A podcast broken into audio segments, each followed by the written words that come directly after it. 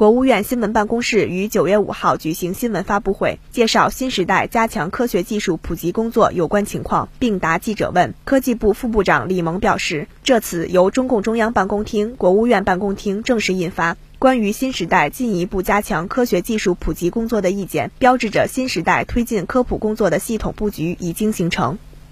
去年呢，国务院出台了《全民科学素质行动规划纲要》，前不久。科技部、